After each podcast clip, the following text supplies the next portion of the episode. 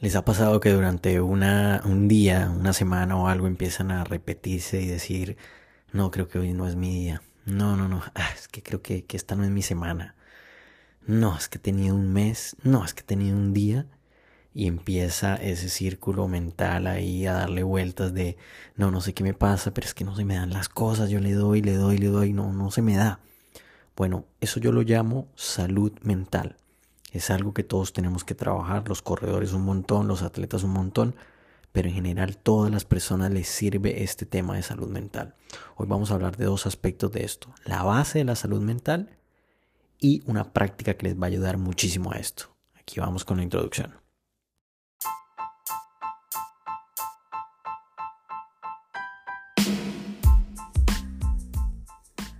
Hola gente, este es un espacio para mejorar la salud física, mental, espiritual, a través de la comida deliciosa, de la meditación, del ejercicio y bueno, una de mis principales pasiones que es correr. Esto es Long Run by Chris.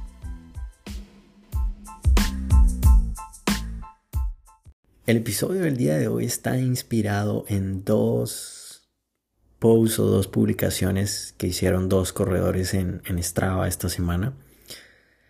Esta semana estamos, estamos, estoy grabando ahorita mismo en mayo 21 del 2023.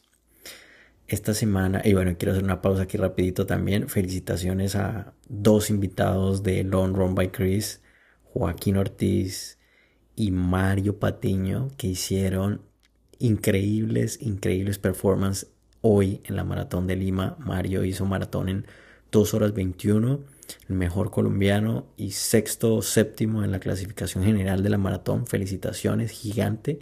Y Juaco hizo la media maratón en una hora 14 minutos, brutal. Número 40 en la general también, brutal. Felicitaciones para estos dos súper, súper invitados. Bueno, continuando. Esta semana hubo dos publicaciones, dos corredores de diferentes estilos y dos corredores de diferentes geografías. Uno está aquí en el área de DC y el otro está en California. Dos formas de pensar totalmente diferentes. El primero pone una publicación en la cual, bueno, voy a parar acá. A mí me impactó mucho esa publicación que el man hizo. No voy a dar nombres, no voy a dar nombres, pero me impactó muchísimo lo que el man publicó esta semana. Me impactó mucho que hice un video.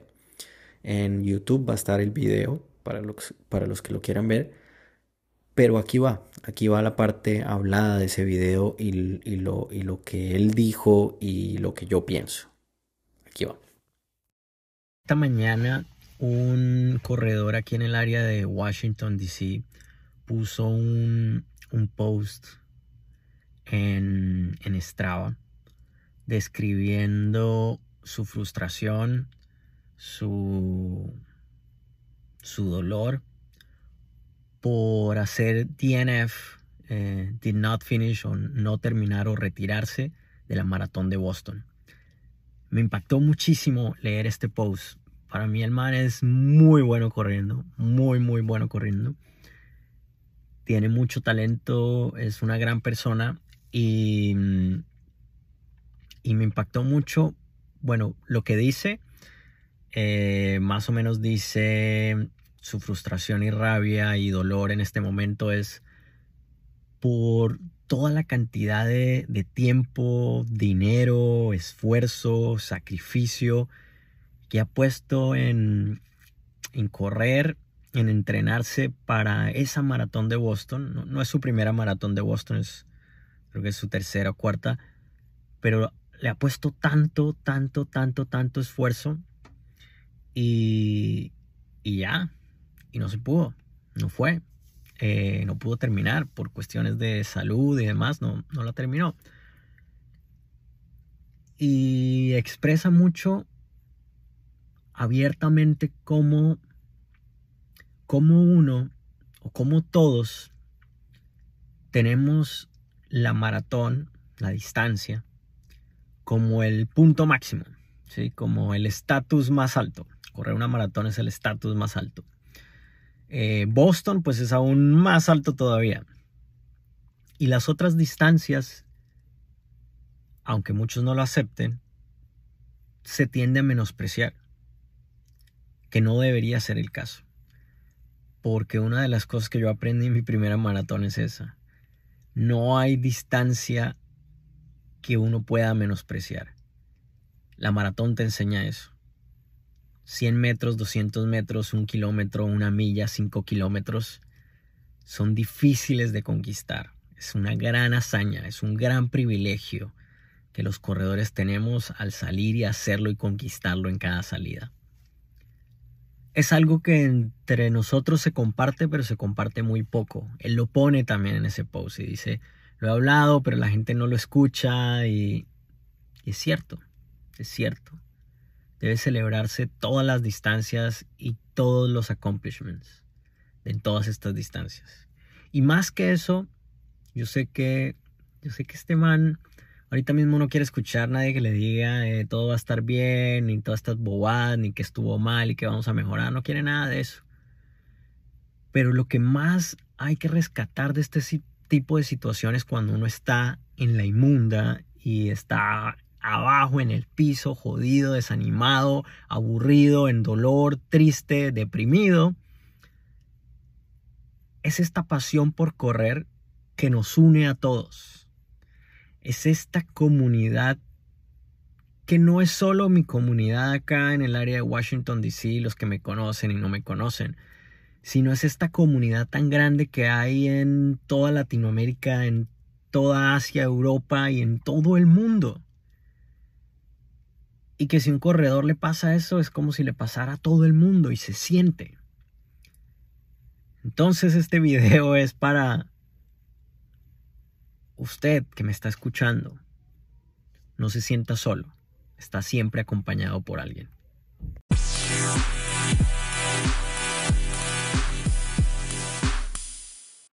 Por otro lado, otro corredor en la otra costa, esta semana se hizo una publicación brillante, súper encantadora, en la cual habla de las cosas que él ha aprendido en los últimos 10 años de estar corriendo y pone, pone dos cosas que me llaman mucho la atención porque no lo quiero alargar mucho. Una es que debemos pensar mucho en el largo plazo. ¿sí? No nos debemos estancar en que, en que podamos hacer un trabajo de 30 eh, minutos solo esta semana y lo he hablado mucho en los últimos episodios por por lo general pues los papás o mamás que están en esto saben que tienen una restricción de tiempo y creen que 30 minutos no hacen la diferencia al día. Hacen mucho la diferencia en seis meses, en un año y en dos años. Si uno no para de hacer ejercicio y si siempre le suma esos 30 minutos, el impacto es gigantesco. Y el segundo, la segunda cosa que rescato de esta publicación es que el progreso puede estar medido de muchas maneras. ¿Por qué? Porque uno cree muchas veces que el progreso que uno tiene está medido en el tiempo. Si no corro cierta carrera, cierta distancia en cierto tiempo, pues soy un fracaso. Y aquí el reto es mirar por fuera, ¿sí? Mirar por fuera de la out of the box, ¿sí? Mirar por fuera esto. Cómo uno lo mira desde afuera y dice, ok, ¿Cómo están, por ejemplo, esto lo proponen man, cómo están mis niveles de energía? ¿Mm? ¿Cómo están mis niveles de energía? He estado sin dolores, sin lesiones, he estado consistente en mi trabajo de entrenamiento, eh, potencialmente también, este lo agrego yo en términos de salud cuando hago mis exámenes y todo, estoy mucho mejor. ¿Cómo está mi cabeza? Este también lo agrego yo y por eso está inspirado este capítulo en estos dos pensamientos. El primero ya lo vieron, en la publicación que hace, está orientado hacia todo lo negativo, hacia todo lo mal que puede pasar en una salida a correr, en una competencia, y está ahogado y centrado en eso. Está bien, es un estado totalmente, está dentro de las probabilidades que podemos estar ahí todos. Y está el otro estado en el cual lo veo de forma optimista y más de una forma optimista lo veo como un viaje, como un viaje en el cual sigo aprendiendo, sigo aprendiendo y sigo mejorando desde muchos puntos de vista y desde muchos parámetros. Ok, muy bien. ¿Cómo hago o cómo hacemos nosotros para mantenernos mentalmente saludables? Este es, esta es la concentración del capítulo. Hay dos cosas. Aquí va la primera. La primera es algo que a mí me ha cambiado muchísimo, muchísimo. La primera vez que tuve la oportunidad, por ejemplo, de tener un nutricionista y que armara mi comida de acuerdo a mis necesidades y lo que yo quería, me impactó mucho. Aprendí muchísimo de esta persona. Actualmente pues ya no sigo con, con mi nutricionista, creo que ya he superado al maestro, por así decirlo. He empezado a leer abundantes cantidades de información y con la tecnología que hay actualmente creo que los nutricionistas pueden hacer mucho más de lo que están haciendo actualmente. Entonces el primer punto es la comida y aquí vamos a desarrollarla un poquito más. ¿Por qué la comida, Chris? ¿Qué, ¿Qué, es esto que tiene que ver con mi salud mental? Muchísimo, muchísimo. Mire, aquí va.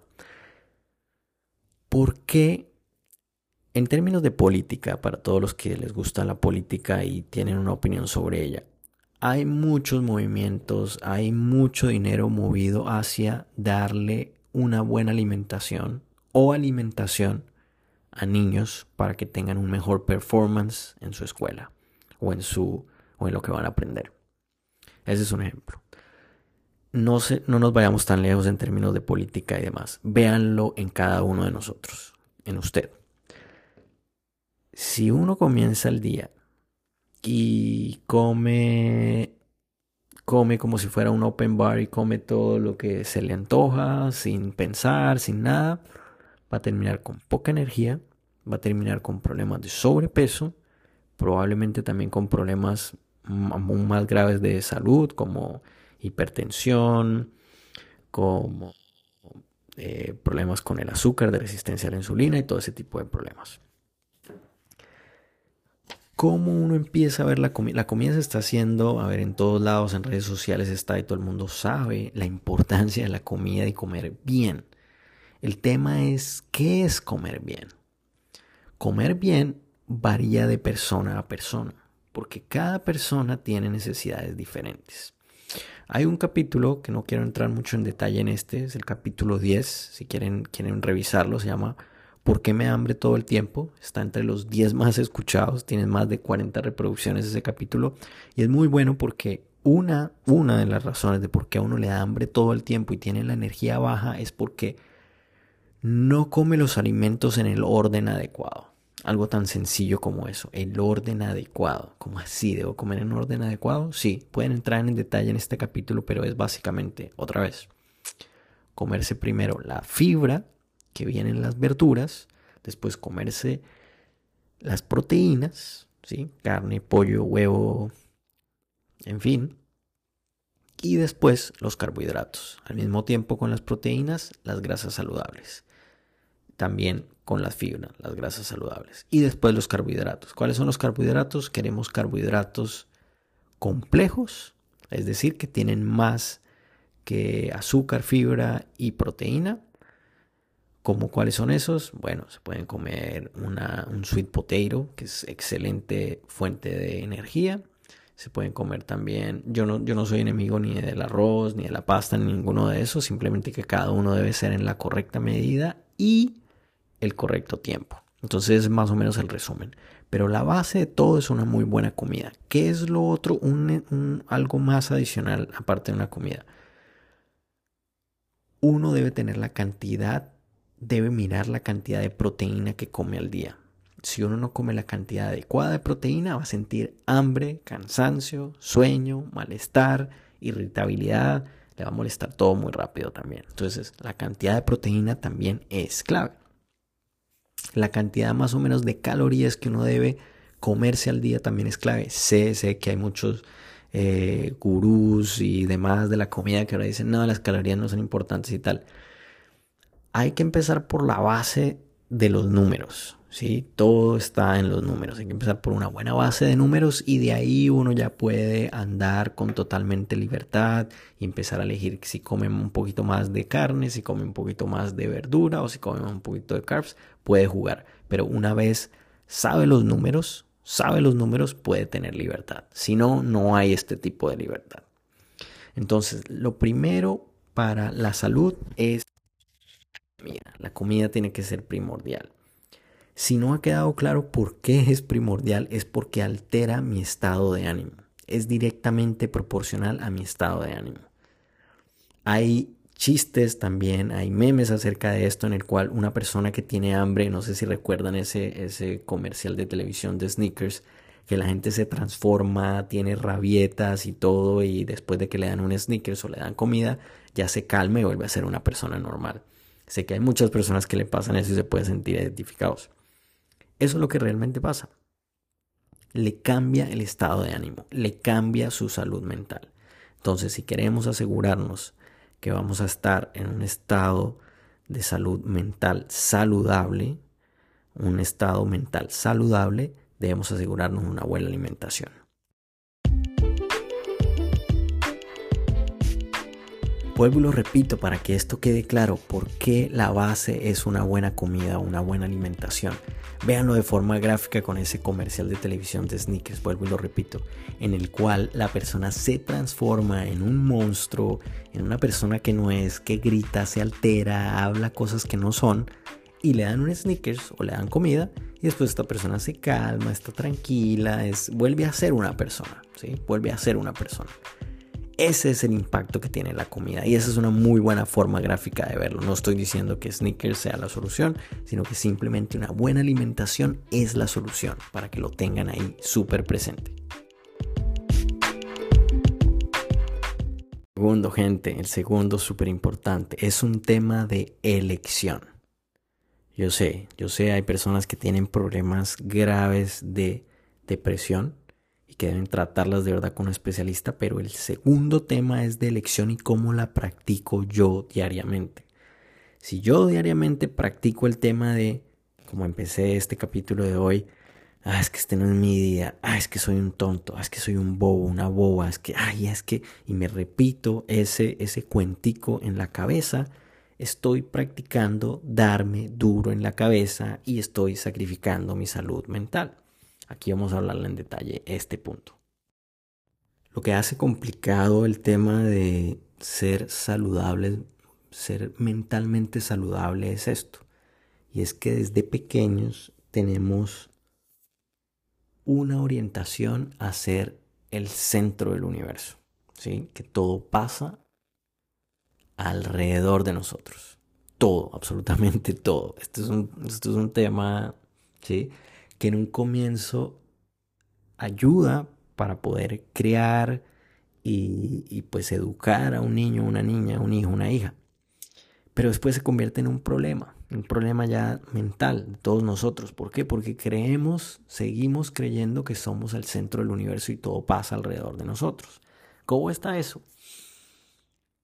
Está uno digamos que en su trabajo normal, en lo que uno tiene, en el día a día, tal, day in, day out, uno va el día, tal, tienes que hacer, eh, pasas por el tráfico, ya sea porque tengas tu carro, ya sea porque vas en transporte público, eh, llueve, hace calor, cae nieve, frío, qué sé yo, todas las cosas que pasan normalmente y uno tiene que hacer cosas de rutina también como ir a hacer mercado, como ir a hacerse los chequeos médicos, como ir a cambiar la llanta del carro, echar gasolina, todas las cosas que uno tiene que hacer.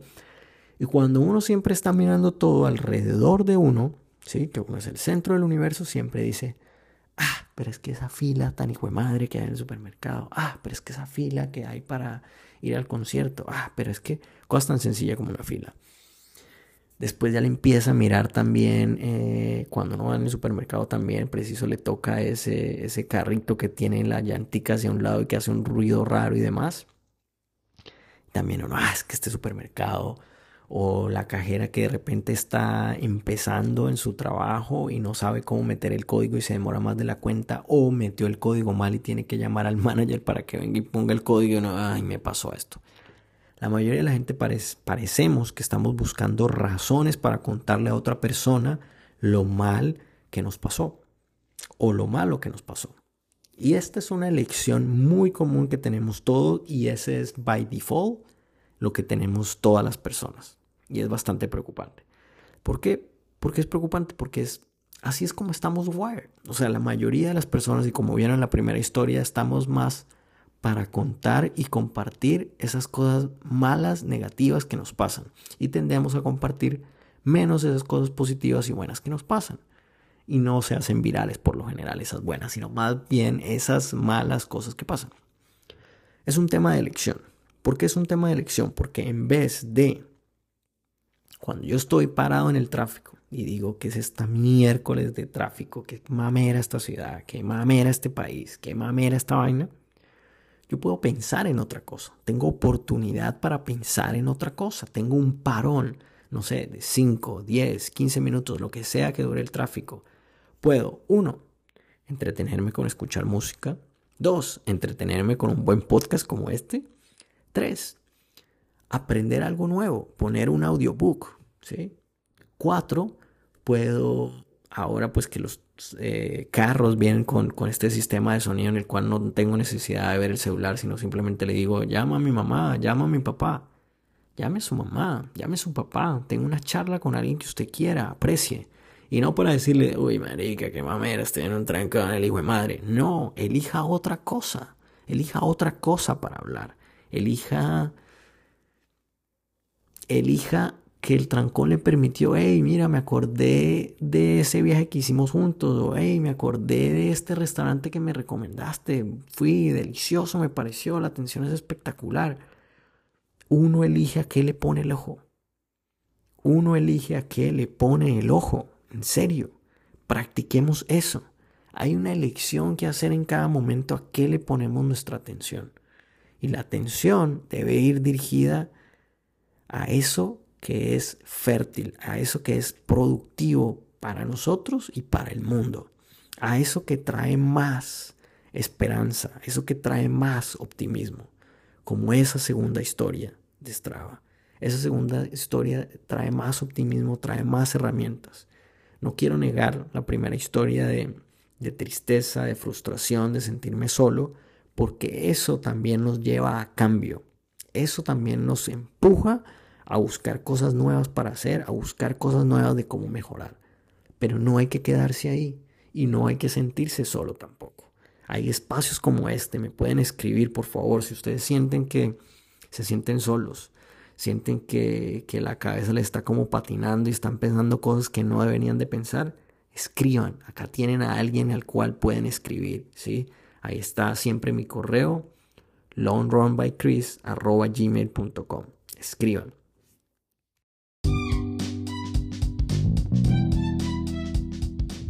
Gente, esas son las dos claves para estar mentalmente saludable. Yo en mi vida personal, a los que han escuchado este, este podcast y todos estos episodios saben, en algún momento les, les, les confesé y les comenté que en algún momento yo también sentía que yo estaba all set, que ya, que ya, o sea, ya, ya lo tengo todo, todo lo que me echaron en el cuento, ya, pues ya lo conseguí, ¿y ahora qué? Y a raíz de darle vuelta a esto, por un lado, enfocarme mucho en la comida, gente. La comida es primordial. Hay contenido ahí en ese capítulo número 10. Voy a seguir sacando aún más contenido porque sé que hay mucha confusión en el tema de la comida y todos nos creemos con la autoridad de hablarlo, pero pocos se echan de verdad, invierten el tiempo en darle buen detalle y estudio a este tema de la comida. Así que se los voy a seguir desarrollando y se los voy a seguir hablando dos, tenemos esa, esa gran facultad de decidir, de elegir. Tenemos elección. No nos vayamos siempre por ese estado de by default de ser el centro del universo. Vámonos por ese estado de si está pasando algo malo, si esta persona se está demorando es porque qué sé yo, si este trancón es porque alguien debe ir más rápido y tiene una urgencia en su trabajo, tiene una urgencia en su casa, en, hay alguien en el hospital que debe ir rápido, qué sé yo. O esta persona que está en el supermercado se está demorando más de la cuenta en hacerme, pues ponerme a pagar o está haciendo una fila muy larga en el supermercado, es porque de repente es su primer día de trabajo, es porque está aprendiendo, está ilusionado, ilusionada en que está aprendiendo y que por fin tiene un trabajo después de un año de, de estar buscando un trabajo. ¿Qué sé yo? Eso es empezar a pensar por fuera del círculo de ser el centro del universo y pensar por fuera de nosotros. Gente, este es un super capítulo. Véanlo, revísenlo. compártanlo, compártanlo de verdad con amigos y familiares, porque esto es clave para crear una sociedad más comprensiva, con mucha más empatía, con mucho más optimismo y estas son dos bases que ayudan a todos a ser mejor. No me voy antes sin decir esto como, porque de repente no lo pueden ver tan claro, pero cómo todo esto afecta en la corrida. Aquí va.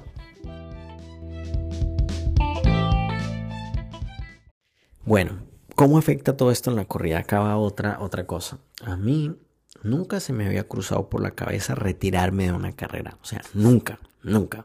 Yo era como, dele, dele, dele y ya el número que se tenga, pues ese se acabó. En Berlín yo tenía muy, muy altas expectativas por mi entrenamiento y demás y subestimé mucho el viaje, subestimé mucho eh, mi parte mental, subestimé mucho también la alimentación, subestimé mucho especialmente pues que me dio COVID un mes y medio antes de la carrera. Y cuando llegamos a mitad de camino, cuando llego a la media maratón y yo ya vi los números y yo dije, ya no me va a dar para el número que yo quiero hacer. Y si no me apuro, tampoco me va a dar para un PR. Y pensé en eso, ¿será que me salgo? O sea, en mi cabeza estuvo eso, ¿será que me salgo? Ah, aquí, hijo de madre, ¿ya para qué? ¿Me salgo? Y así estuve rondando eso en la cabeza, dos, tres kilómetros. ¿Será que me salgo?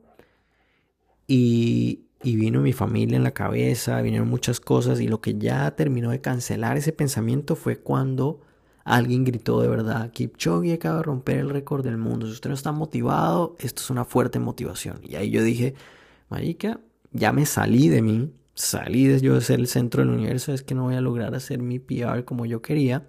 Y dije, pucha, este es un gran día para Kipchoge, para todos los que están alrededor mío, todos están dándolo todo, todo lo que tienen. Yo también voy a dar todo lo que tengo. Yo también voy a sacar toda la carne al asador y puede que sea lo que yo esté buscando, como puede que no sea, pero voy a ponerlo todo. Y me salí al centro del universo y ya me uní a ese día, a esa celebración tan grande del récord del mundo que estábamos rompiendo, no solo Kipchoge, sino todos los que estábamos participando en ese día. Y eso lo hacía especial. Así que salí de ese, elegí salir de ese. Una vez después vi a mi esposa, a mi suegro y nombraron a mis hijos, a mi hija y mi hijo.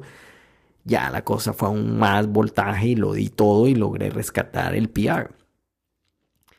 Y ese es el tema de elección. Por eso lo cito acá. Por eso les puede servir a todos de ustedes. Pueden elegir, ¿sí? pueden elegir todo el tiempo. Elegir ser parte del mundo y no ser el centro del universo. Un fuerte abrazo para todos, gente. Bye bye.